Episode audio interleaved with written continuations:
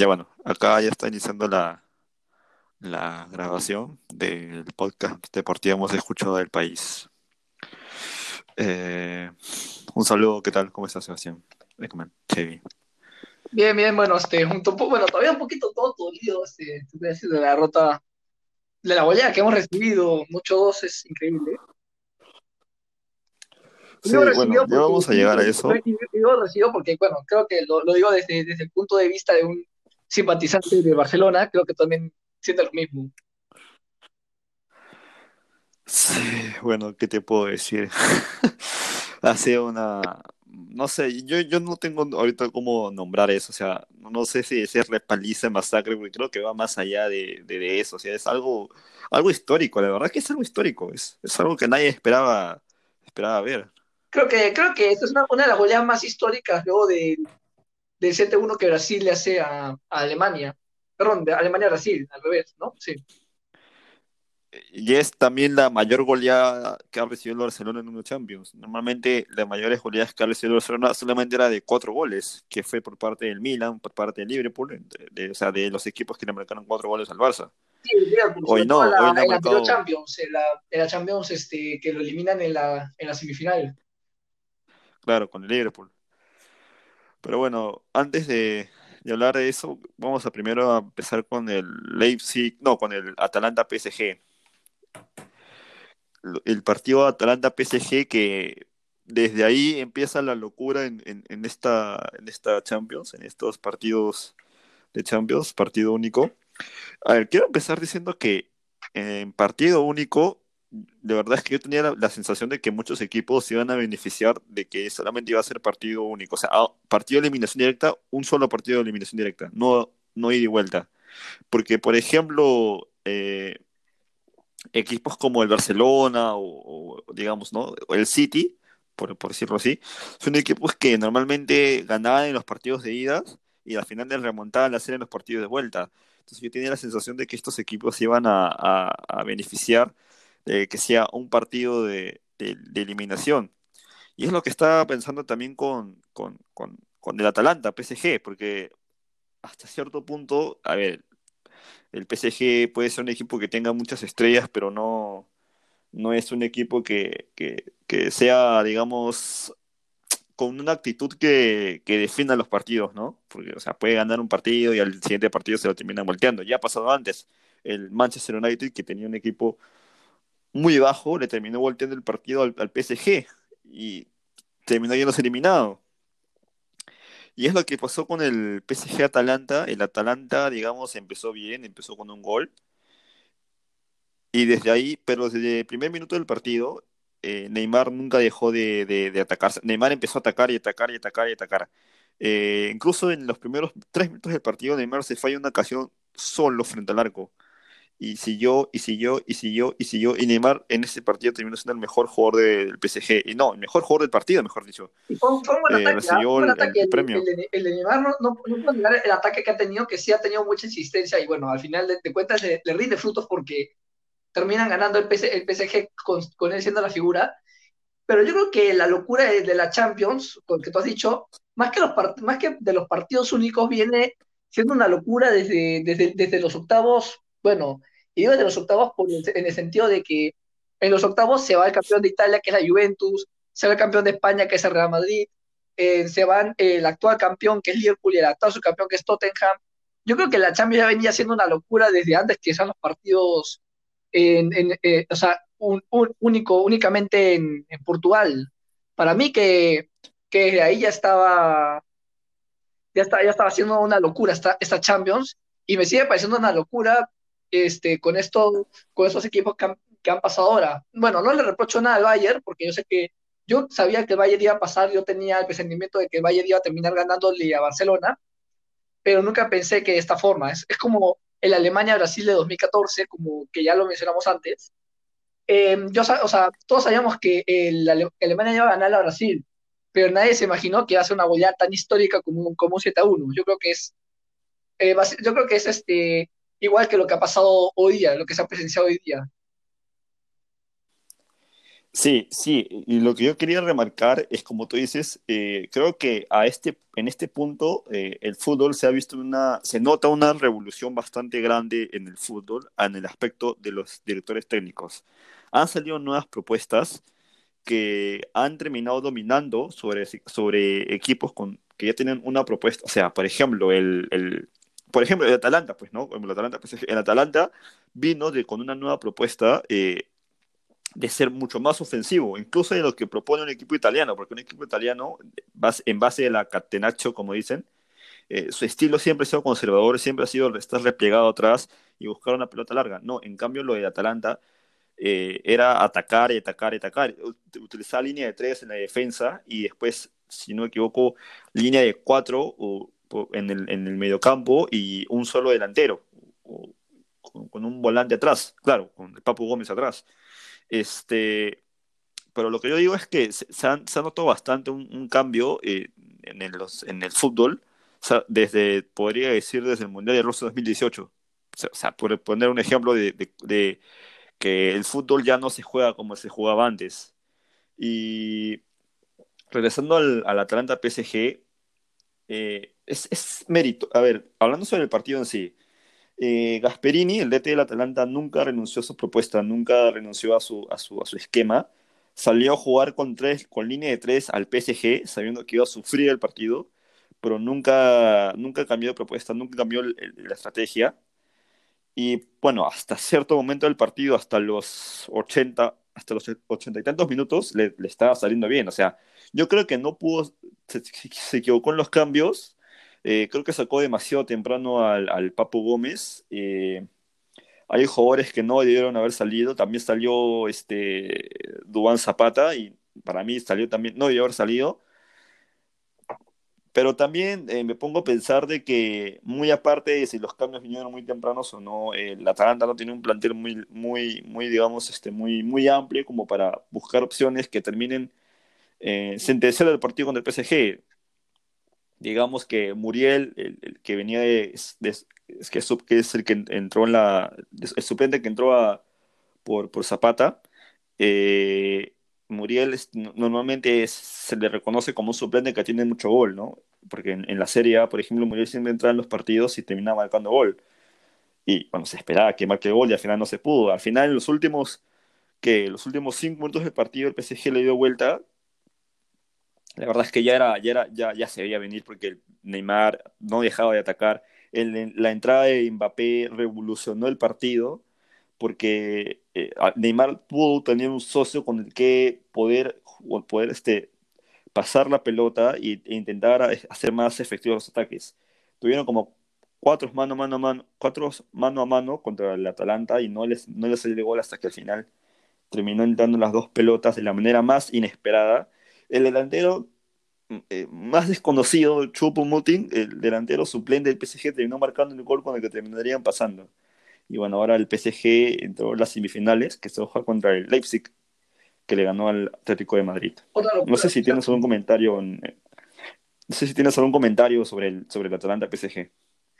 A ver, yo creo que sí fue, yo creo que este, voy a rescatar, bueno, lo que hizo Neymar, porque sí, a pesar de que fallaba una, fallaba otra y fallaba otra, yo creo que finalmente, bueno, si finalmente consigue el gol, yo creo que, yo creo que bien merecido porque realmente, o sea, o sea realmente mérito de, Neymar, totalmente mérito de Neymar.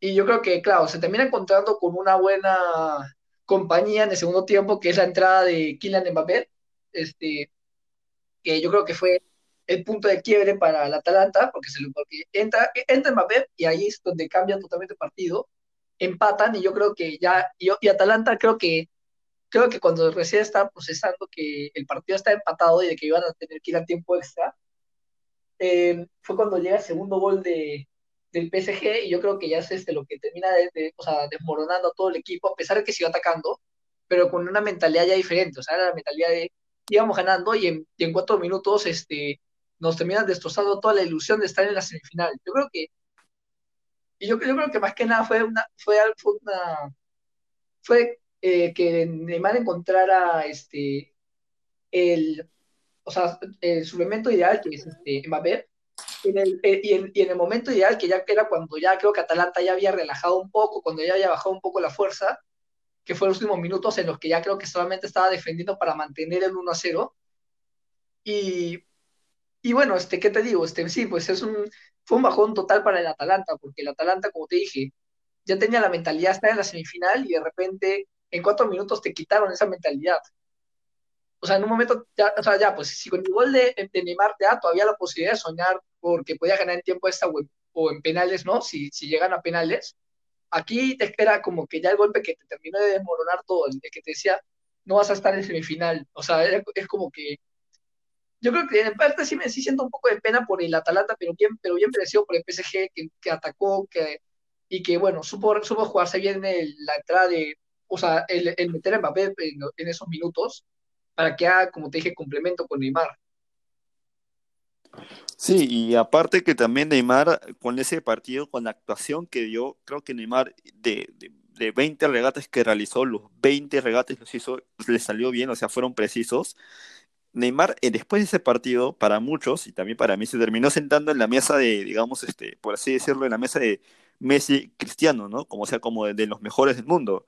Porque lo que tanto buscaba Neymar, o sea, lo que su motivo principal por el que salió de Barcelona, que era de buscar ser figura, buscar este, luchar para el, balón de oro, ganar títulos, y bueno, digamos, ser la principal figura, terminó saliendo ahora, pues, ¿no? Digamos que antes Neymar tomó malas decisiones, bueno, no puedo decir que se tomó malas decisiones, no, porque la coincidencia que se lesionaba justo en el cumpleaños de, su hermana y bastantes años seguidos, pero digamos que es una coincidencia, tampoco quiero decir que lo haya hecho a propósito, porque bueno, uno nunca sabe. Este, después, o sea, ahora Neymar todo más concentrado, más enfocado. El mismo Neymar dio declaraciones antes que había entrenado como nunca para ese partido, se había preparado como nunca para ese partido. Y después en las declaraciones post partido dijo que él nunca se vio perdiendo este partido. Él, él, él se ve en la final. Él, él siente que su equipo puede llegar a la final. Yo creo que, que bueno, ahora el PSG quizás ya haya encontrado un, motor bastante fuerte, que también, o sea, que es, que es Neymar. Eh, también me parece muy buena la incorporación de Navas porque digamos que no ha tenido unos, unos arqueros que le den mucha seguridad antes. Y bueno, está de más decir el resto del equipo, porque bueno, el PSG me tiene un equipazo. Ah, quizás eh, algunos jugadores que entraron no dieron lo esperado, como por ejemplo, yo no sé qué hacía Marquinhos de 5, de, volante central, de volante defensivo. No, no sé qué hacía exactamente de Marquinhos porque no, no generaba nada y también pasaban por su lado como si nada. Creo que el que yo ahí era el argentino Paredes. Pero bueno, al final eh, gracias a Neymar, el PSG, gracias a Neymar y Mbappé, el PSG pudo, pudo pasar después de no sé cuántos años, después de creo que 10, 10 por ahí, 10, 20 años creo, que pudo llegar a las semifinales de la Champions. Y bueno, ahora la otra cara de la moneda es el Leipzig Atlético de Madrid. ¿Qué te pareció ese partido? ¿A qué te puedo decir? Sí, en parte me, me, dolió un poco porque, bueno, como te digo, este, yo sí pintaba más al Atlético de Madrid como el campeón de esta Champions, que por cierto habría sido, creo que, o sea, bueno, sin duda habría sido el mayor logro de, de Cholo Simeone, ganar, ¿no? La, la Champions, que es algo que nunca ha logrado porque ha logrado, en algún momento logró la Copa del Rey, en algún momento también logró la Europa League, la Supercopa en España, la Liga en un momento también, en el 2014, si no me equivoco, fue eso. Y yo creo que, o sea, sí me dolió que haya perdido este, en, en esta ocasión, y en una ocasión tan única, ¿no? Porque no había una, no había una vuelta que, que, le pudiera malograr el show, por así decirlo. Eh, y, y, a ver, este, ver este, a, a Leipzig contra, contra PSG en la final va a ser algo para mí bastante extraño porque son equipos que yo la verdad no me, no me acostumbraba a ver en la mucho menos a Leipzig en la en las semifinales este, y bueno yo creo que sí, en, parte, como tú dijiste, sí es más que nada porque es una Champions un poco extraña, ¿no? Em, ver este, a, que todos los equipos este, que pintaban para grandes cosas acá, ¿no? Este, que venían este, bastante bien en esta Champions, este, se, se, se de esta, esta forma.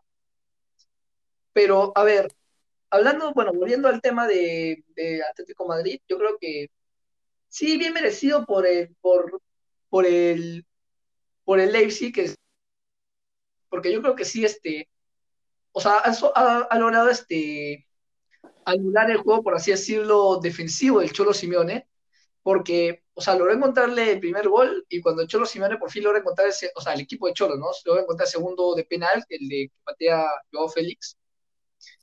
O sea, Leipzig logra meterle el segundo y justamente en los minutos finales, o sea, y justamente diría que sí, que fueron los minutos finales más que nada cuando, o en los minutos cuando se supone que, que el Atlético de Madrid es el que debería estar fuerte y, y, este, y atacando más, básicamente, porque ese, ese es el fuerte del, del Atlético Madrid, es atacar, atacar en esos minutos finales, este, cuando ya estás cansado y cuando ya tus jugadores están diciendo, ya no voy más. Y sin embargo, este, Leipzig logró anular ese juego. Y a ver, más que nada yo creo que también es un tema de, de que Cholo Simeone, bueno, este, o sea, tal vez tantas veces que repitió la táctica, Leipzig se la aprendió y Leipzig aprendió a dominar eso. Cosa que, bueno, yo te digo, en aguanto tal vez los clubes aprendan a dominarlo también. No, sí, bueno, a ver, eh, yo quiero empezar también diciendo el hecho de que yo esperaba que, yo, también esperaba que el Atlético campeonara esta Champions por, por lo que propuso en el partido contra Liverpool. A ver, ese partido contra Liverpool fue uno de los mejores partidos que yo he visto por cómo la, chocó se, vio, o sea, cómo se vio ese choque de estilos tan diferentes que proponían cada entrenador, o sea, Klopp y el Cholo. Porque por un lado Klopp proponía un estilo mucho más ofensivo y Klopp, no, Klopp proponía un estilo mucho más ofensivo y el Cholo proponía un estilo, bueno, ya sabemos, ¿no? Defensivo. Y, yo después de ver ese partido, con, ya, yo ya ponía al, al, Atlético de Madrid como campeón de los Champions. Y por eso digo que fue, fue muy, muy extraño ver ese partido contra el Leipzig. Pero también no se puede desmerecer lo que hizo Leipzig. A ver, eh, por ejemplo, para empezar, el, delantero titular de Leipzig, Timo Werner, jugó los, los 43 partidos de Leipzig, lo jugó con Timo Werner. O sea, todos los partidos de la temporada, Leipzig lo jugó con Timo. El único partido que no lo jugó con él fue contra el Atlético Madrid. ¿Y por qué no lo jugó con él? Porque Timo se fue al Chelsea. Así que yo no, yo no esperaba, yo, yo no esperaba ver que, que, que, fuera un problema tan grande para el Chol el Leipzig. ¿no? Eh, porque yo ya he visto un partido de Leipzig antes que fue contra el, el, el, de, de, Rusia y pues sus jugadores, sus jugadores este, no, no eran muy, muy, este, muy precisos de cara al arco, ¿no? Pero después de ver el, el cómo propuso el, estilo, el DT, el director técnico de, de Leipzig, cómo le plantó la cara al, al, Atlético de Madrid fue espectacular, porque la presión que, propuso el Leipzig, no, no pudo hacer nada el, Cholo. Muy aparte de que su equipo no tuvo la actitud de siempre, no tuvo la garra de siempre, el, el, el Atlético Madrid se totalmente dominado por el Leipzig. Este, quizás en el momento en que entró Joe Félix, como que se igualaron un poco las cosas, ¿no? Porque ya empezó a atacar más el, el Atlético Madrid, encontraba más verticalidad, podría eh, entraba más, más de manera más precisa al, al área de Leipzig pero eh, el Leipzig le propuso un estilo de juego espectacular porque literalmente los 10 jugadores están en la misma cancha de, del Atlético de Madrid. O sea, hasta los defensas también salían jugando. Y, también quiero remarcar la actuación del defensor este Upamecano, el francés de 21 años, que terminó siendo el jugador del partido que dio un partido espectacular. O sea, salía con la pelota como si fuera un delantero, como si fuera un volante y cuando tocaba el momento de defender, defendía muy bien. No lo, el lo tuvo totalmente anulado Diego Costa. Diego Costa ni apareció en el partido por, por, por el lado de, de Upamecano. Y bueno, a ver, yo ya, yo ya como que había estudiado un poco cómo era el, el, estilo de Leipzig, pero en mi mente suponía que el Atlético de Madrid igual podía, podía ganarle el partido, ¿no? Por, los, por, por, por las figuras que tiene. Pero el Leipzig yo una propuesta muy buena. Eh, digamos que hay quiero remarcar el hecho de que en el fútbol, de, de que ahora se está viendo un cambio generacional en, el, en el, fútbol, un cambio de, de, estilos, ideas y, tácticas, porque eh, para el director técnico de Leipzig tiene, si no me equivoco, 33 años. Es el director técnico más joven de la Champions League, en la historia de la Champions League. Y el hombre ha llegado a a semifinales. Es, es una locura total. Yo creo, que, yo creo que en esta Champions es en donde se ha visto, es en donde se ha visto mayormente lo importante que es este, tener un buen director técnico, porque mira el equipo que tiene em, este, la Juventus con, con, este, con, Cristiano Ronaldo, con Dybala, em, con, bueno, con el Pipa Higuaín, que, bueno, tú sabes que para, que para jugar en clubes es, este, tal vez no tanto con la selección argentina, que, es, es, el, sí, es muy diferente su, su, su juego en, en, clubes que en su selección. Pero en, este, pero en clubes, este, bueno, tú sabes que es un crack, bueno, por algo te ha quedado como el goleador histórico del, del Napoli cuando jugó ahí. O, y mira, fue eliminado en cuartos de final contra, perdón, en octavos contra el Lyon de manera sorpresiva. En Barcelona, bueno, todos sabemos, ¿no? El equipo que es Barcelona, con Stegen en el arco, con, una con una, un ataque en el que tiene a Messi, tiene a Suárez, a, bueno, bueno, en ciertos momentos también tiene a Vidal y a Griezmann, y, y sin embargo, con esos grandes jugadores, este, bueno, han recibido una goleada hoy día por parte de, de Bayern Múnich, que fue el 8-2 ya mencionado.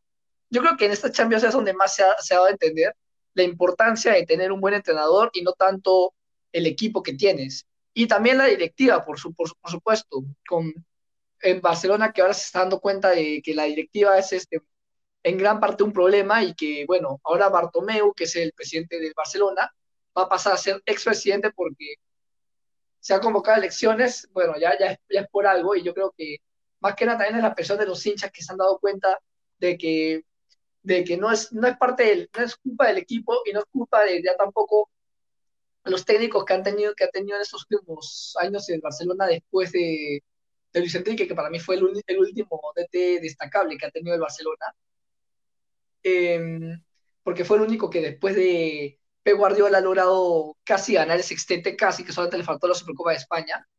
Yo creo que la, gente se ha dado cuenta de eso y bueno, por, o sea, los fans de Barcelona, y yo creo que bueno, eso, eso ha sido algo muy bueno por parte de, de, los fans de Barcelona. Como te digo, este, en esta Champions es donde más se va a entender la importancia de un buen técnico.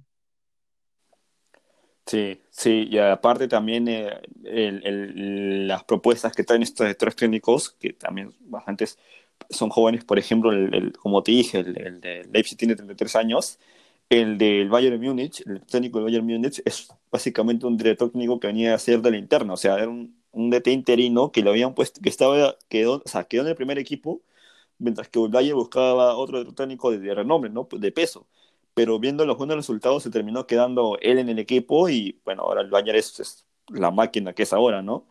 Y bueno, regresando al, al, tema del, del, Leipzig, ya para, para, terminar con ese tema, eh, ¿qué te iba a decir? Bueno, eh, como te dije, pues no, la, la propuesta que, que, nueva que trae Leipzig, la propuesta asfixiante, era, era increíble ver cómo todos los jugadores del Leipzig en algún momento están en, la, en el área de, de, los Atlético de Madrid y no los dejaban salir bien, a pesar de, de que lo intentaban, lo intentaban. El, el, primer tiempo fue un monólogo de Leipzig. El, el Atlético de Madrid casi no, no ni, creo que ni, ni, molestó el arco de, de, Leipzig, el arco de Gulasic.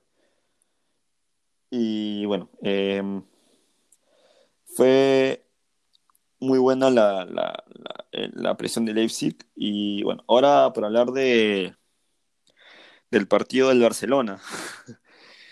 El partido del Barcelona con el Bayern Múnich. A ver, si tú quieres empezar diciendo algo sobre eso, aparte de lo que ya has dicho.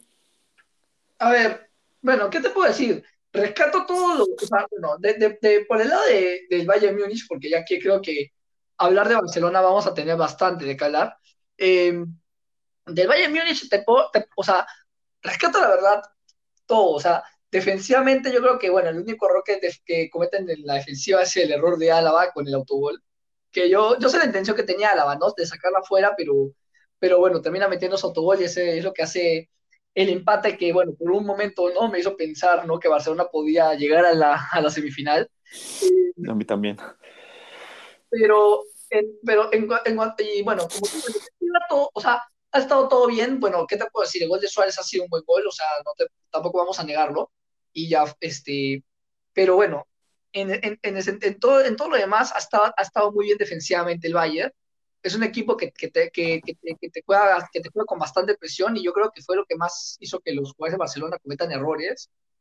Porque en, cierta, en ciertas partes, este, aunque yo creo que en ciertas partes más que más que presión, es, es este, muchos errores de la defensa, como que sentía que los defensas ya prácticamente hasta le estaban regalando la pelota a los de Valle en, ciertas, en ciertos momentos. Si no me equivoco, con el séptimo, con el séptimo gol, creo que fue, creo este, si no me equivoco, creo que Piqué es el que quería dar un pase, pero el pase se le ve como que va directo al, a los jugadores del, del Bayern Múnich. En el sexto gol me quedó una duda, porque en el sexto gol este, había un chequeo de VAR y, y yo la verdad sí la veía adelantada. Em, todavía no, todavía no, no, veo por dónde está habilitado, pero bueno, supongo que ya es decisión del árbitro, supongo que él vio no por dónde está habilitado. Y, y bueno, bueno, ahora, ahora, bueno, por el lado de Barcelona, la verdad hay mucho, hay, ha dejado mucho que desear. Eh, bueno, Suárez en ataque deja mucho que desear, aparte de que haya hecho el, el único gol natural de Barcelona, porque bueno, el primero fue un autogol. Eh, Messi, bueno, o sea, Bayern le a, o sea, pone bastante presión para que no aparezca en el partido. Yo creo que eso es, uno de los pocos equipos que, que le pone una, una defensiva bastante fuerte.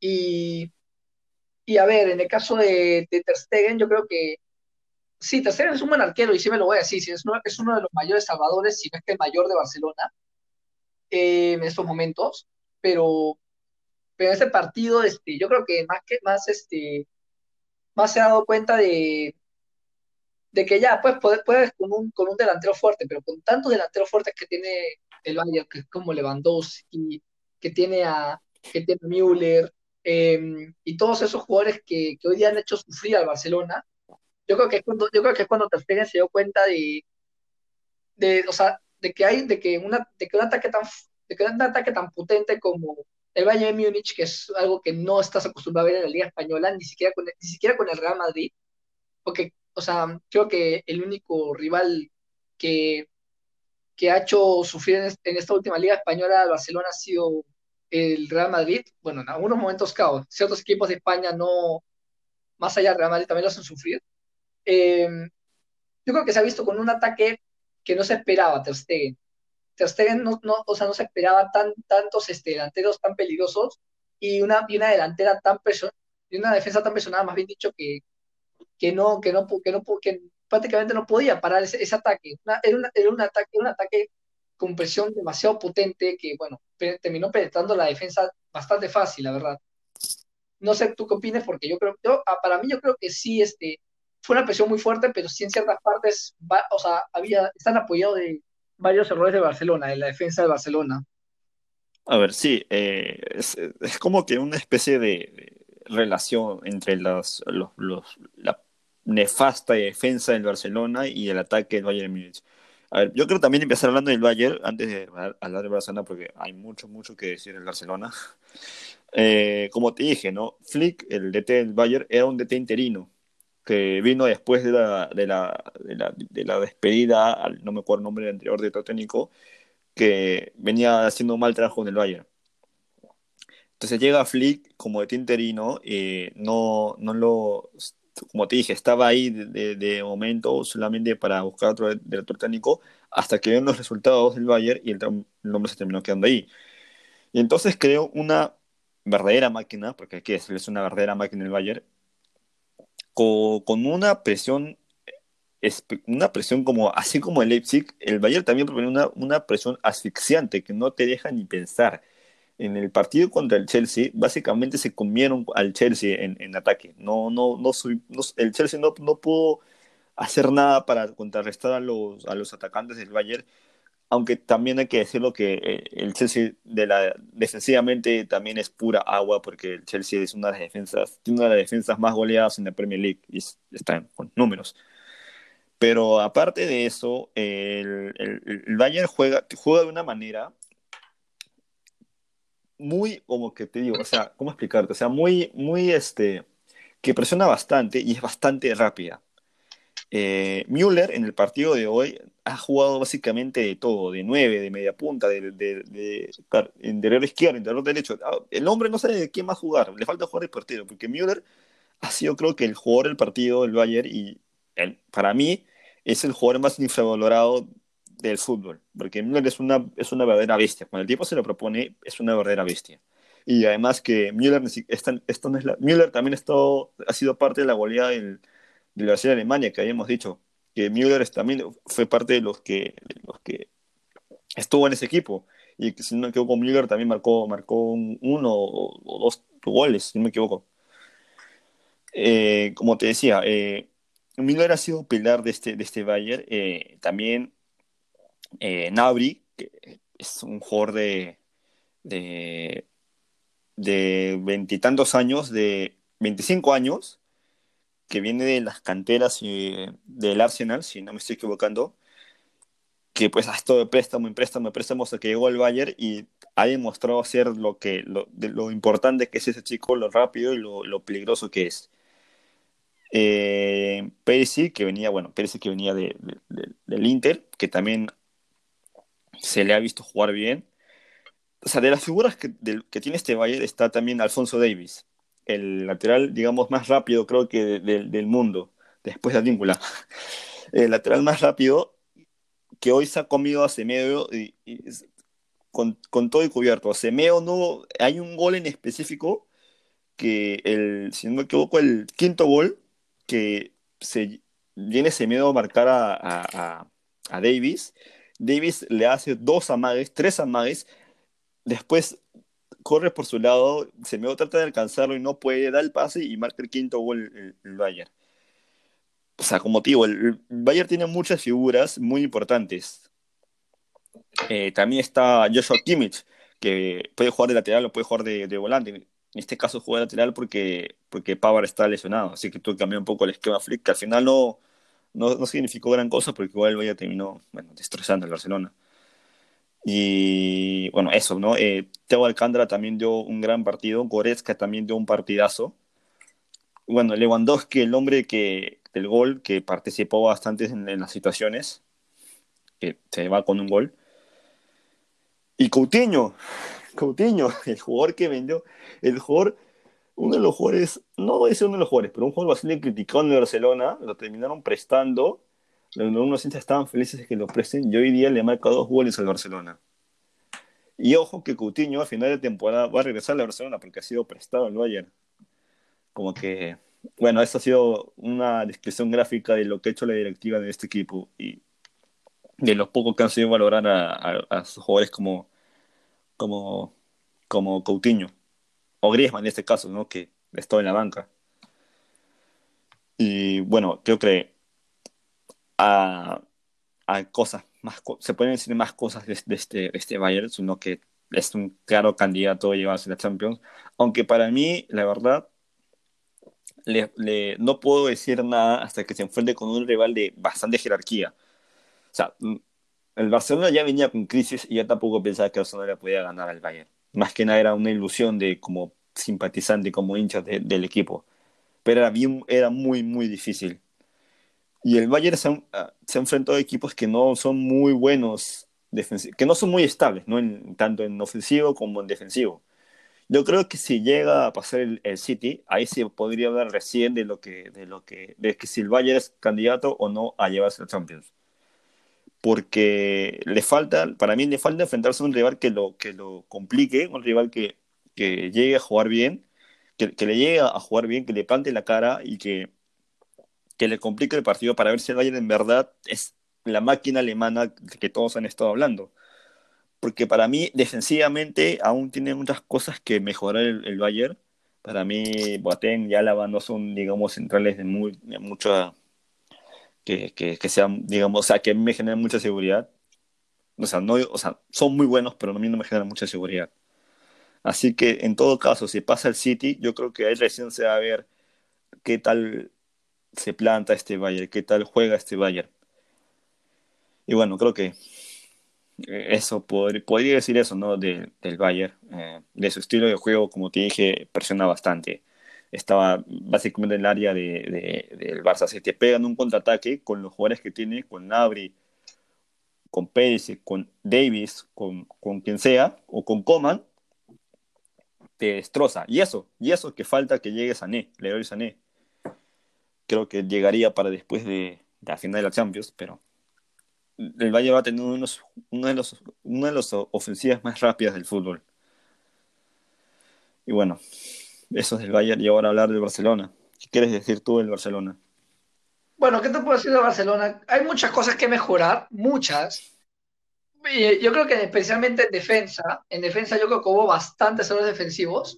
No voy a dejar de, decir que, que, sí, que el Bayern este, le hizo bastante presión, pero en ciertos momentos, como, te, como había mencionado antes, siento que hubo bastante regalo de pelota a, los jugadores del, del Bayern. O sea, en ciertos momentos, como te dije, Piqué con el séptimo gol, creo, si no me equivoco, fue Piqué, que trata de despejarla, y, pero en vez de despejar, si no me equivoco, intenta dar un pase y el pase le cae directamente a un jugador de, del Bayern y termina convirtiendo el séptimo gol.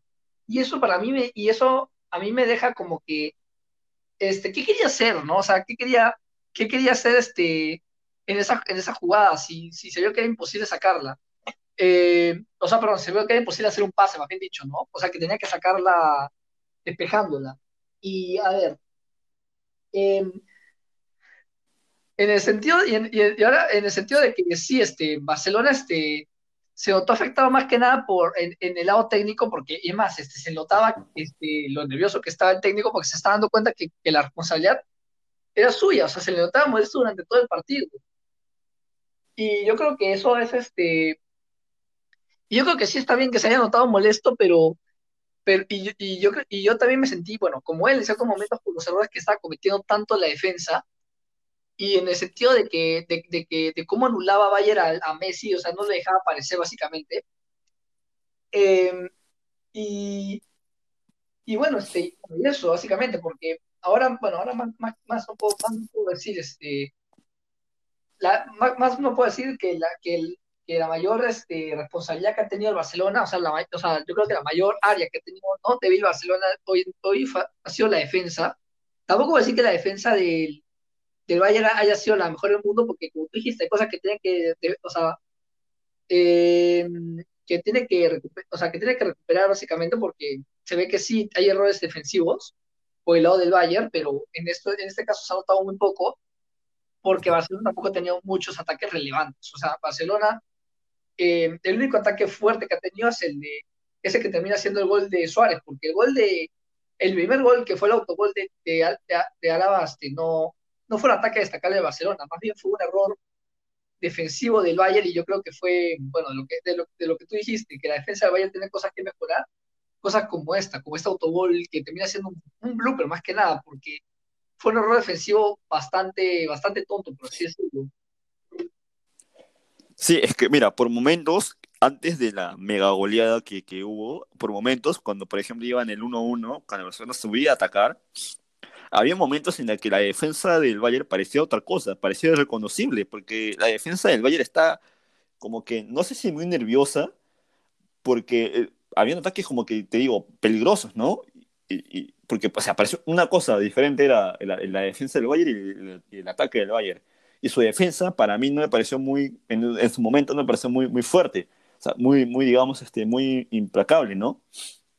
Y por eso digo que, que falta que juegue con un rival de verdadera jerarquía, como lo puede ser el City, si en su caso pasa. O en su caso, digamos, no sé, llega a la final y juega con el PSG, si es que pasa el PSG también, eh, va, va a ser como que bastante eh, interesante porque se va a ver el nivel que puede proponer el Bayern en un partido difícil. Y bueno, ahora, hablando de Barcelona, yo te lo puedo resumir en dos, en dos eh, declaraciones que eran dos, dos futbolistas, uno del Bayern y otro del Barcelona. El del Bayern, en su caso, fue Müller, que dijo que ningún o sea, este partido para él ha sido una, algo sorprendente y dijo para, que para él el, el Alemania-Brasil nunca le pareció un partido que tuvieran dando control. En cambio, en ese partido contra Barcelona dominaron todo aspecto del partido yo creo que esas declaraciones resumen lo que fue el juego de Barcelona en, en ese partido. O sea, un 8 a 2 es, es un 8 a 2, ¿me entiendes? O sea, es básicamente para sacar a, digamos, medio equipo entero, más la directiva. A ver, el Barcelona viene en crisis desde, desde que se fue Luis Enrique, desde que entró Bartomeo. Viene en crisis el Barcelona. Y eso fue en 2015 no hubo un proyecto a largo plazo, verdadero, no hubo un trabajo que, digamos, que, o sea, que después de que se fue Guardiola, o en su caso, después de que se fue Luis Enrique, no hubo un proyecto a largo plazo que, que, que, digamos, o sea, que mantenga seguro el equipo, ¿no? Que mantenga buenos rumbos. O sea, viene Luis Enrique, gana el, triplete, creo que cuatro o cinco títulos con el Barcelona y después lo terminan sacando. Después, ¿quién viene? Viene Ernesto Valverde, director técnico del, director técnico del, Bilbao. De Bilbao al Barcelona. O sea, ¿qué, qué, qué, ¿cómo puedes cambiar de Guardiola, Luis Enrique, director, técnico con proyectos de verdad, a cambiar a Ernesto Valverde? O sea, desde ahí te das cuenta que algo ya venía, de algo ya está viniendo mal en el equipo. tengo mucho para decir Barcelona. Eh, entonces, desde ahí viene mal. Y bueno, después vienen las remontadas, ¿no? La remontada de la Roma, la remontada del Liverpool. La remontada de la Juventus también, porque después de la... bueno, aunque la Juventus está Luis, Enrique, de ahí después se va. Viene nuestro Valverde. El nuestro Valverde está en las dos remontadas, la de Roma y la de Liverpool. Eh, yo no sé cómo puedes mantener a un técnico que después de una remontada de un equipo como la Roma. Yo no sé en sí cómo puedes mantener al, a la misma defensa que tuviste en la remontada con la Roma para, para, para afrontar una temporada más. Y se vio con el partido contra el Liverpool. La remontada de 4 a 0 en, en, Liverpool. Se mantenido exactamente la misma defensa de, la remontada de Liverpool para la temporada de ahora, para la temporada actual, de, la, del partido contra, contra el Bayern. Yo creo que al final tuvo que pasar este 8 a 2 para que recién, recién se haga una dimisión a la directiva, a Bartomeu, a Vidal y a toda la gente investiga ahí, a más al director técnico, más al 80 o 95% del plantel, para que empiece un proyecto de verdad, y un proyecto de verdad que venga, que sea seguro después de, lo que después de, la era de Guardiola. Porque la última vez que el Barcelona no ganó nada fue el 2007. Esa, esa, en esa temporada significó el final de Ronaldinho y el final de Rijkaard como el DT del Barça. Eh, perdón, ¿Qué creo que, después de eso? Eh, creo que en, la última temporada en la que Barcelona no gana nada fue en el 2014 con Tata Martino. No, sí creo que ahí ganó una Copa de Rey. O sea, yo, yo he leído en varios portales que la última vez que Barcelona no ganó nada, nada, nada fue con el, con el, con el 2007. No sé, bueno, fácil me han dado mal el dato. Ah, me había olvidado que el Tata Martino dirigió el Barcelona. Fíjate tú. Fíjate tú, eh, la, directiva que, que, han terminado fichando al Tata Martino, yo, yo no entiendo cómo, pero bueno.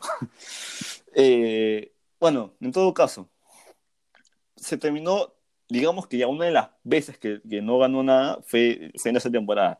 Y después de eso vino la temporada de Guardiola. Yo de verdad, eh, eh, en base a, mi, a, mi, a, mi, opinión, como te dije, se tiene que ir el 95% del equipo, no se salva casi nadie. De los que yo, de los que yo salvo son Messi, De Jong, no por el partido de ahora, sino por la temporada que viene, ¿no? o sea, de, de toda la temporada en sí. Messi, De Jong, eh, Griezmann, Vidal y, y, Ter Stegen. El resto se puede ir. hay una copa que ganó, eh, bueno, Tata Martino con, con el Barcelona, que fue una Supercopa de España en el 2013, pero claro, esa, esa Supercopa termina siendo antes del, del 2014, en la que termina perdiendo. lo que te estaba diciendo era que Tata Martino, este, sí, bueno, ganó la Supercopa de, España con, este, con el Barcelona en el año 2013, pero, pero de ahí, bueno, este, no ha hecho, em, no ha hecho nada en la temporada 2014, que es la que realmente debía lograr algo. Termina perdiendo la liga este, contra el Atlético Madrid y yo creo que ese fue el golpe final que le da, o sea, bueno, el golpe final a Tata Martino por su paso en el Barcelona.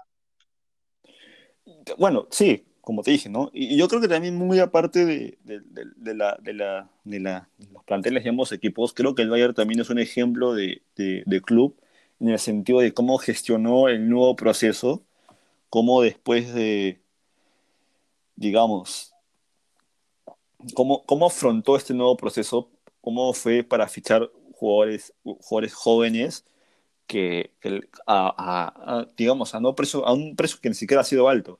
El Bayern de verdad es que en ese sentido es un ejemplo como club, ¿no? Que, porque ha fichado, el equipo que tiene ahora, el equipo actual, básicamente los ha fichado sin tener un, sin ofrecer bastante dinero. En cambio, ves al Barcelona, que ha sido su rival, el Barcelona creo que ha ofrecido 60 o 160, creo, no sé, millones de euros por, por, por Griezmann, ¿no? Es, es una locura, y encima está en la banca, o sea, a, ver, mira, eh, la defensa ha sido un desastre. La defensa ha sido de las peores defensas que he visto en mi vida en un equipo de fútbol. Semedo lo han mandado a, lo han mandado a retirarse hoy día. Piqué lo han mandado a la banca. El inglés no ha estado a la altura para nada del partido porque le han ganado las espaldas como si nada. Jordi Alba también ya lo mandado a retiro. Después, en el mediocampo, Sergio Roberto, que le verdad yo no sé qué, a qué juega o de qué función tiene, porque no, no influye nada en el partido. Busquets, que ya no está con la edad para afrontar los partidos de, de, esta magnitud. Busquets ya está más que nada para la banca. Bueno, De que tiene un partido horrible, de ser el peor partido que ha tenido con el Barcelona. Vidal, que bueno, mucho no ha podido ser tampoco porque yo no sé por qué Lon, pues, cómo se tuvo la cabeza de poner a Vidal como media punta. Y bueno, está Suárez y Messi.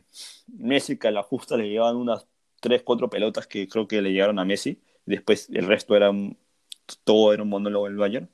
Y Suárez que muy aparte del gol ya venía en decadencia desde hace dos o tres años. O sea, Luis Suárez ya no está como para hace rato de haber salido del Barcelona debe haber una limpieza total, total en el equipo, porque el, eh, acaban de, de, o sea, de la manera más horrible posible, de la peor manera, han, han, han como que puesto en evidencia la, pésima gestión directiva que tiene el Barça y, lo pésimo que ha, salido para afrontar este tipo de, de, torneos.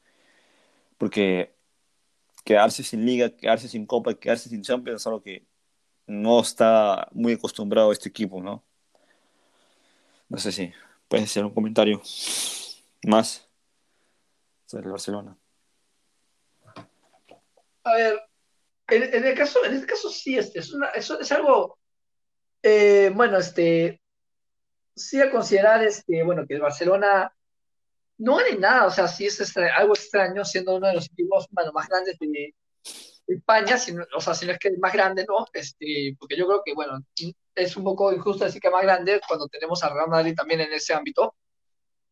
Yo creo que, a ver, y yo creo que, como te dije, estas es son las peores épocas que viste de Barcelona después de la del Tata Martino, que yo creo que la del Tata Martino ha sido la última mala época de Barcelona que he visto, porque ahí viene Luis Enrique y, bueno, como tú dijiste, arregla Barcelona y estuvo a nada de conseguir sextete eh, estuvo solamente, bueno, se quedó dos antes por la Supercopa de España, esa que pierde contra el Bilbao, que por cierto la perdió, tampoco vamos a decir que, que, la perdió de manera de, o sea, la perdió peleándola, porque bueno, termina perdiendo la, termina perdiendo el partido ya 4-0 y, y, eso fue lo que termina rematando al, al Barcelona.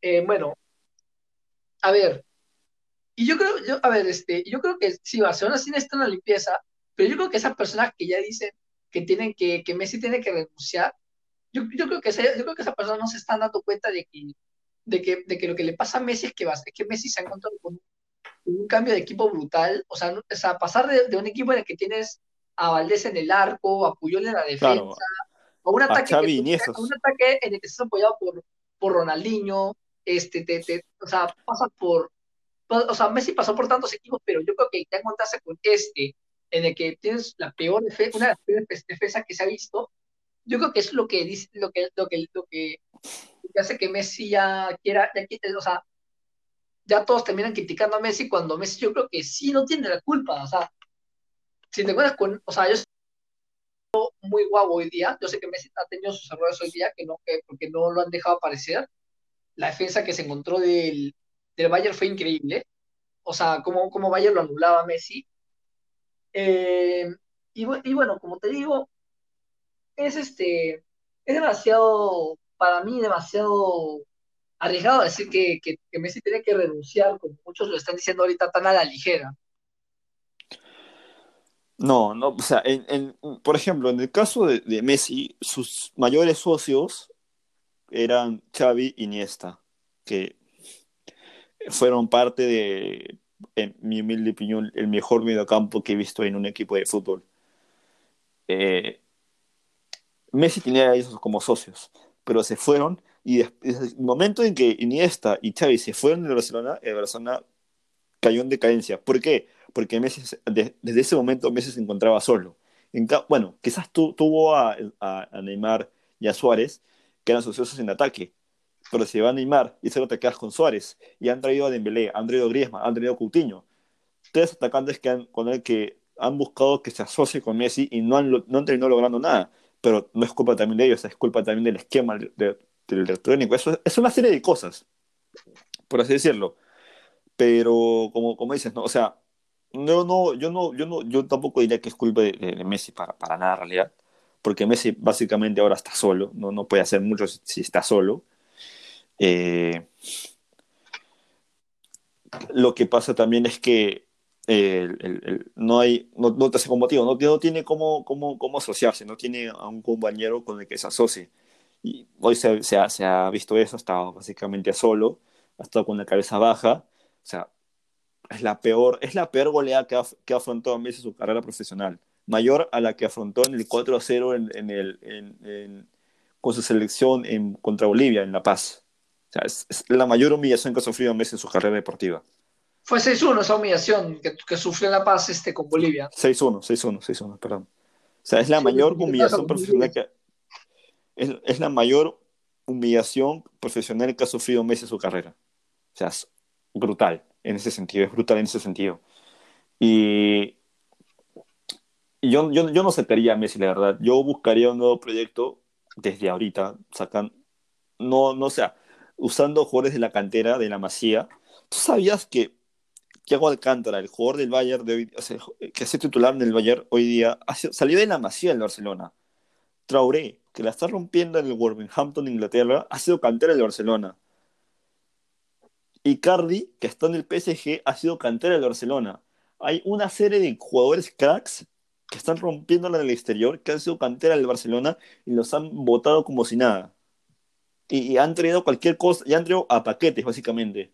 Eh, hablando de paquetes, no, hay, no, no, hubo otro lateral, o sea, se fue Dani Alves y no hubo otro lateral de su nivel que, que, que, esté a su altura, ¿me entiendes? O sea, que esté a la altura de los partidos. Porque Semedo ha sido de los peor, del peor, de los peores laterales que he visto en mi vida, hoy día. O sea, no, ha sido un flan eh, por, por, su lado. Lo pasaban como si nada. A ver, este, ¿qué te puedo, qué te, qué te puedo, qué te puedo decir? Este, sí, este, o sea, Barcelona desperdicia bastante, bastante cantera, como tú dijiste, que, que, que lo hubiera podido usar como, que la que, que hoy ya este, pudo, este, que, que si lo hubiera, que si lo hubiera usado con Barcelona, lo hubiera, hubiera seguido un poco eh, ese Barcelona que vimos en 2010, que termina ganando todo, porque termina ganando todo, indudablemente. Eh, y yo creo que es este, sí, sí, le hacen bien en darle a, Suárez y a, y a, y a Neymar para hacerle compañía a Messi, yo creo que sí es un, es un buen ataque, porque bueno, no, no o sea, este, o sea, lograban, lograban un, creo que lograron el mejor cliente que se ha visto en, en los últimos años de, de la historia de, del fútbol europeo, porque creo, que, creo que son los clientes más ofensivos que he visto, en, la Champions 2015, básicamente los tres dominaron los números, los números goleadores y asistencias en la Champions 2015, la Champions que terminan ganando el título. Sí, yo creo que, a ver, este, lo que tú dices, este, yo creo que sí, este, es una, es este, es, es, una, es un, yo creo que, yo creo que lo que dejó, lo que dejó este, ese Barcelona de 2010, que termina ganando todo, yo creo que es este un, es algo que es un ejemplo que debería terminar este, de seguir este, los, los técnicos del, del, o sea, los técnicos em, que vienen y que, y que están ahorita, y bueno, y actuales de Barcelona. Que no sé, que, o sea, bueno, más que nada, y bueno, no más que nada de Barcelona, más que nada de la directiva, ¿no? Si ven que dieron tan buenos resultados, ¿por qué no lo usan ahora? Yo creo que eso es algo que, y además, son juveniles que de seguro llevan años este, entendiéndose entre ellos. Yo creo que, claro. es algo que, no, que no terminó de aprender este, los, los actuales este, técnicos, o sea, perdón, los actuales dirigentes de Barcelona. En, los videos, por ejemplo, en la que Bayer pasaba y marcaba goles, se ven las reacciones de los jugadores que estaban en la, banca, y, los jugadores que estaban en la banca eran los jugadores de la cantera. Y en sus reacciones se, vean que, se ve que de verdad les, duele, o sea, que de verdad están molestos por el resultado del partido, que tienen vergüenza deportiva. Y todo eso los que están en el campo están como si nada, o sea. También quería remarcar el punto de, no entiendo cómo pueden salir, salir jugando si bien que tienen la impresión ahí, o sea, era, era como que si tienes que reventarla, revienta, no, no trates de salir jugando. Y, y eso es una muestra de que el, el, estilo de Barcelona, la, la, estrategia de Barcelona, ha caído en un punto en el que todos se la han aprendido. Así como tú y yo decíamos, pues, ¿no? que muchos de estos técnicos ya se han aprendido el estilo de los otros equipos, el de Barcelona ya ha caído en un, en un punto en el que, bueno, como dijo Piqué, tocar un fondo.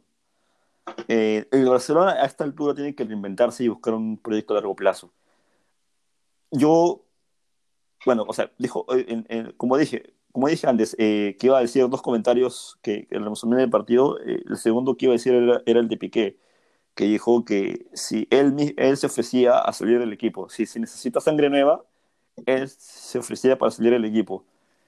Y yo creo que tienen que, bueno, ya como le hemos dicho, tiene, aparte de sacar un nuevo, nuevo proyecto con un nuevo director técnico, eh, y nuevo, nueva directiva también, eh, se necesita un, nuevo proyecto y un, y un director técnico capaz de alimentar el estilo de Barcelona, porque ya no, ya no están para seguir jugando lo mismo, ya no está para seguir tocándola en el área, no, está para alimentarse, necesitan un revulsivo. Messi, a su edad, a sus treinta y tantos años, no puede seguir jugando de delantero ni de extremo.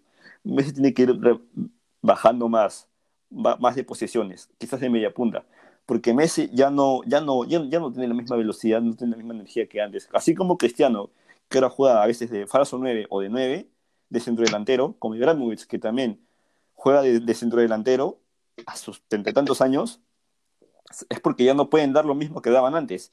Y a Messi lo siguen utilizando en la misma posición de siempre, de extremo o de... No, bueno, de extremo nada más. Messi en algún momento tiene que ir bajando, bajando, bajando de posición, porque ya no va a dar lo mismo de siempre. Por eso digo que Barcelona necesita un director que, que busque sus ideas, que busque esos jugadores que, que den para el, para el estilo que quiere proponer, que busque que sus ideas las ponga en el campo y sea capaz de, de, de, de lograr resultados. Mira, yo no sé si el Barcelona no se va a reponer de esto. O no creo que muy pronto. Yo creo que va a pasar mucho tiempo para que el Barcelona se reponga de, esto, porque es un 8 a 2 y un 8 a 2 no se muy fácilmente. Si no, pregúntele a, Brasil después del, del, 7 a 1 contra, contra Alemania. bueno, bueno, hasta ahora le sigue viendo eso. Y hoy día se habrán revivido los fantasmas, ¿no? O sea, para, para los brasileños habrán revivido los fantasmas de, de, esa goleada histórica. Sí, o sea, para los hinchas del Bayern eh, van a recordarlos esto por el resto de los tiempos. Los de Real Madrid van a tener que cambiarse camiseta para recordarnos esto, porque bueno, pero yendo el punto objetivo, eh, la zona necesita una, reinvención de, de, todo, de todo para intentar afrontar los partidos de, ahora en adelante. Eh, Messi no puede seguir jugando de la misma posición, la defensa totalmente tiene que cambiar, y la volante también tiene que cambiar.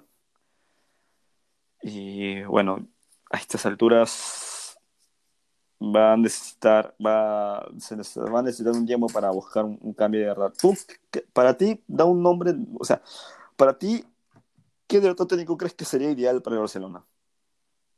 A ver, bueno, muchos han dicho que debería este, venir este, el, el técnico Gallardo de River, que bueno, que ha, hecho una buena campaña con el River, pero yo creo que en estos momentos este Gallardo, o sea, que venga directamente al Barcelona, yo creo que sería un poco arriesgado porque no, no es lo mismo dirigir un club este, de Sudamérica, que sí, ha hecho una buena campaña, no vamos a negarlo, es una campaña, super campaña, em, gana una, una Libertadores y después queda subcampeón. Eh, Eso es la mejor campaña actualmente, en los últimos 10 años, creo, con, con un equipo de, de, Sudamérica. Pero yo creo que es un poco arriesgado decir que venga el Barcelona. Para mí debería venir a un equipo, bueno, primero que nada, de, de, de, como se dice, de medio pelo, ¿no? De, Europa, para luego venir a Barcelona. Pero bueno, eso es otra historia.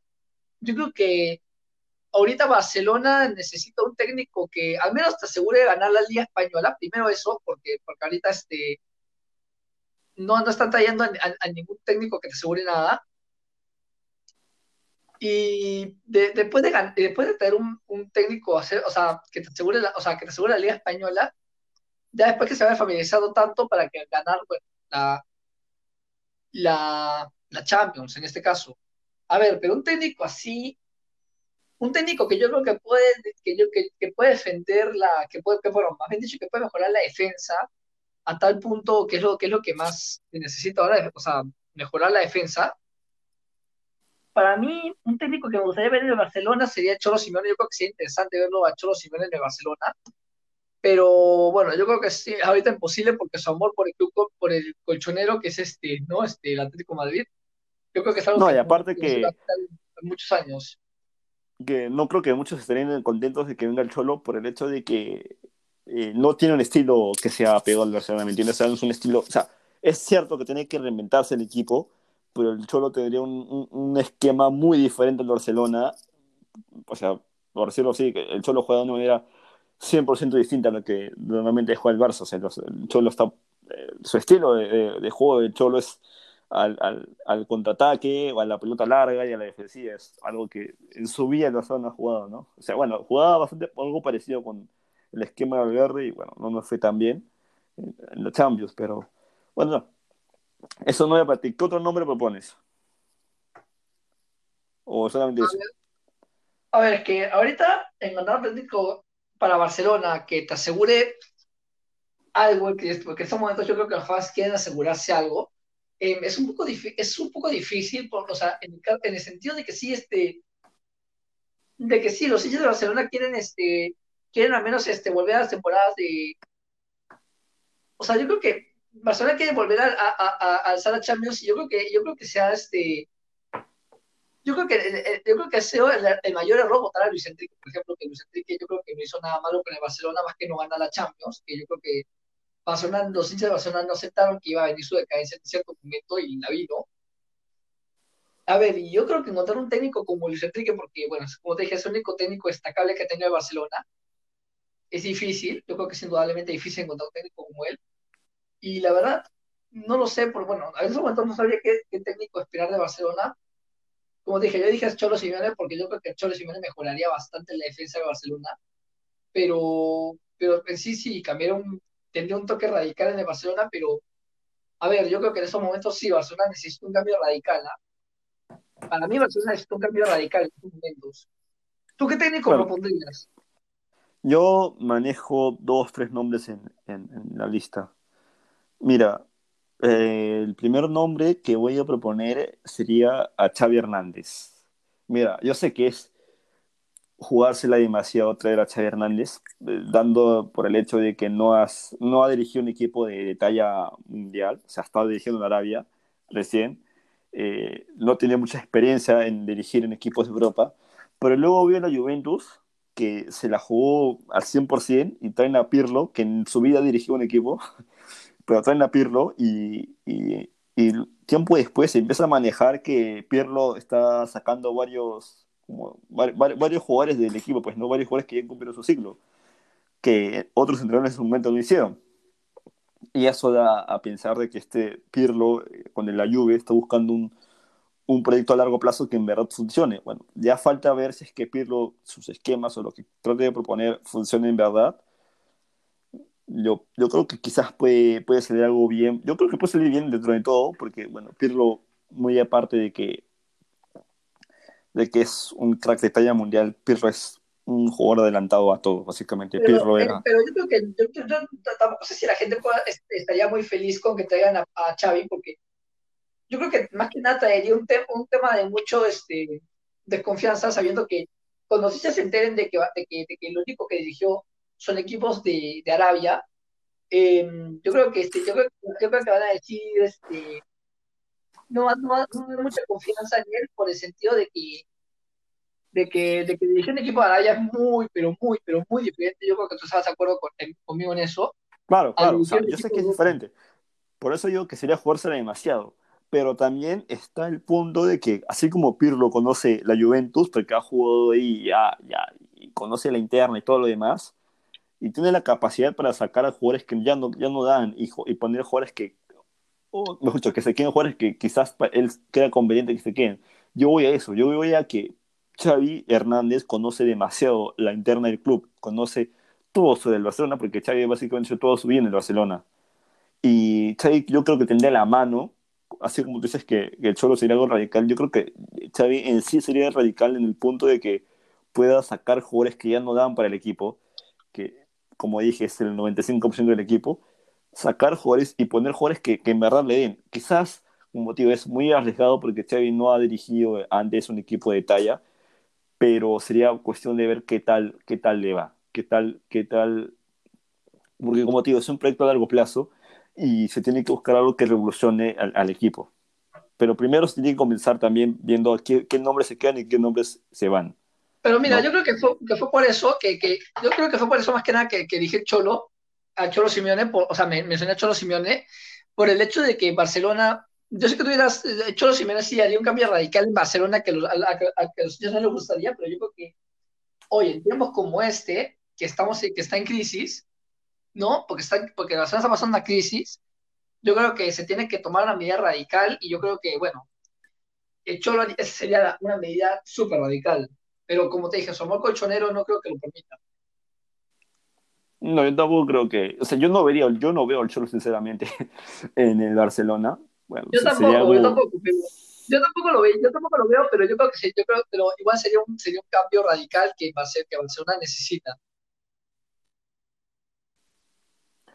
Bueno, sí, o sea, sería cuestión también de, de, ver, ¿no? Eh, como te dije, eh, Xavi es uno de los nombres que propongo. Después está, va por el, el estilo de juego. Propongo a Ten Hag, el técnico del Ajax, porque lo que hizo con el Ajax es lo que necesita un equipo como el Barcelona. Reinvención y, nuevas, nuevas, nuevos estilos, nueva, nueva, una nueva proposición de estilo, porque lo que jugó la Ajax con Ten Hag la temporada pasada de la Champions fue espectacular. O sea, la manera en cómo tocaban, en cómo triangulaban, en cómo eh, verticalizaban el juego, era algo increíble y es básicamente la escuela de Cruz, que es lo que le encanta al, barcelonista, eh, al hincha, mejor dicho, del, Barcelona. Eh, y, bueno, es el segundo nombre que yo propongo para el Barcelona, Ten Hag. Yo creo que le daría bien, le daría frescura al equipo. Eh, pero bueno, sería cuestión de ver también, ¿no? ¿Tú qué crees? A ver, en el tema de, bueno, como te dije, ya te dije porque, bueno, porque no estoy tan de acuerdo con Xavi. Yo creo que sería un, un este, yo creo que los hinchas no estarían, bueno, primero que nada no estarían conformes, ¿no? Con el, con el hecho de que, de que viniendo entrenando de equipos árabes, a mí me gustaría que venga Xavi, ¿ah? porque sería, bueno, más que, bueno, más que, más que nostalgia, ¿no? De ver a Xavi en el equipo, ahora como director técnico, sería este, o sea, yo creo que sería así también este, verlo, o sea, verlo dirigir, ¿sabes? O sea, sabiendo que viene dirigido ante equipos árabes, yo creo que también o un poco de, desconfianza, pero y bueno, como tú dijiste Cholo Simeone, sí, yo tampoco lo veo en el Barcelona, o sea que hay que escapar bueno, eso. Como te dije, puede ser de, peligro o no. Por ejemplo, eh, Zidane, cuando fue Madrid, solamente ha estado este, dirigiendo el equipo de la B, o sea, el equipo Real Madrid Castilla, que es el equipo de Castilla, el equipo que es la segunda división como te digo, es cuestión de, de jugársela y ver qué tal le sale. Mi nombre ahorita, por cómo está el equipo, anímicamente, y los, que, los jugadores que deben salir y que deben quedarse, yo propongo a Xavi de frente. O sea, es mi primera opción, Xavi Hernández. Pero bueno. Yo creo que eso ya, ya va... Yo creo que Xavi Hernández tiene, tiene, o sea, yo creo que una cosa que tiene, que tiene Xavi Hernández a su favor es que él ha jugado con bastantes, este, referentes. de los jugadores que están todavía, todavía en el Barcelona. Ha jugado con, con Suárez, ha jugado con Messi. en esa, en esa campaña en la que Barcelona sale campeón de, de todo menos de la Supercopa de España en 2015, que fue la que se retira. Y yo creo que, y yo creo que sí, este, Barcelona, yo creo que sí, sería un buen papel en el Barcelona, pero yo creo que el sentido de que, de que como te dije anteriormente mencionado, venga saliendo, o sea, entrenando solamente equipos eh, árabes, yo creo que sí, yo creo que sí va a dar un punto en su contra. Pero bueno, también hay que ver cómo, hay que, hay que ver este, cómo, o sea, hay que ver también lo que dice la directiva, ¿no? Tal vez, los, tal vez, tal vez hay, hay, hay, hay, esos entrenadores poco conocidos que, que sin embargo tienen ese, ese, ese ritmo que juega, ese ritmo que tiene Barcelona, ¿no? Esos entrenadores que son en lo que hoy en día llamamos infravalorados que tiene el Barcelona, que, que tiene el estilo que Barcelona busca en esos momentos. Sí, sí, bueno. Yo, por el momento, ahorita lo más importante es la dimisión de la directiva, media directiva se va y nuevos nombres en el equipo, definitivamente. Es lo primero del, del que se merece. Ya después pasa, pasa, la segunda opción es buscar un entrenador que esté a la altura del equipo, ¿no? Como los que ya dijimos.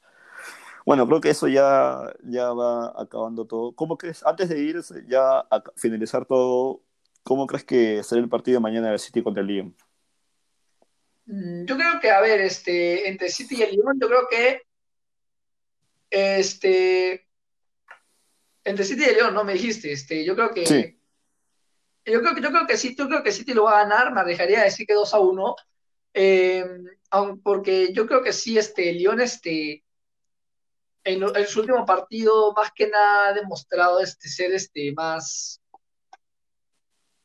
más, este, más, más, más de, o sea, más, más de mantener este, el resultado contra, ah, contra, este, contra Juventus, o sea, saber, ¿no? Este, tratar de, de mantener el 1-0, que claro, no, no, le funcionó, pero yo creo que sí ha sido más este de, de mantener, ¿no? Esa, esa, esa ventaja, ¿no? esa ventaja de, ¿no? De que, de que, de que Juventus sabe que, que marcar tres goles. Yo creo que, yo creo que que Manchester City en el sentido de, que, de, cómo lo vi atacando al Madrid hasta el final, a pesar de que estaba con una victoria muy amplia. O sea, con una, perdón, bastante amplia. Mira, yo creo que sin sorpresas también lo puede ganar el City. Eh, mm, yo creo que el Lyon se va a tener replegando atrás para intentar. Eh, por ejemplo, mejor dicho, si el City sale con la presión con la que salió en el partido contra el Real Madrid, el, el, León se va a replegar atrás, o sea, no, va, no va a, a, querer salir al ataque.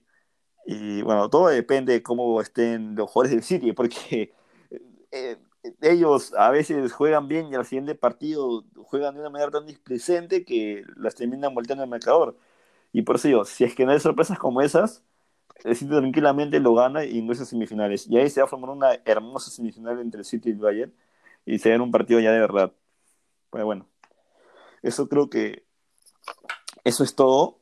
Eh, ojalá que les haya gustado escucharlos, escucharnos a nuestros 3, 4 seguidores. Y bueno, eh, probablemente el siguiente sábado también haya otro podcast hablando sobre cómo le habrá ido a City, hablando sobre la Europa League. Bueno, creo que ya hablando de la final de la Champions y la Europa League, porque la siguiente semana ya se acaban los torneos. Y si queda tiempo hablando de la UFC también, porque se habla de todo. Y bueno, eh, eh, unas gracias a la gente que nos ha escuchado, gracias a Chevy por, por estar acá. Eh, esto ha sido todo en el podcast deportivo más escuchado del país.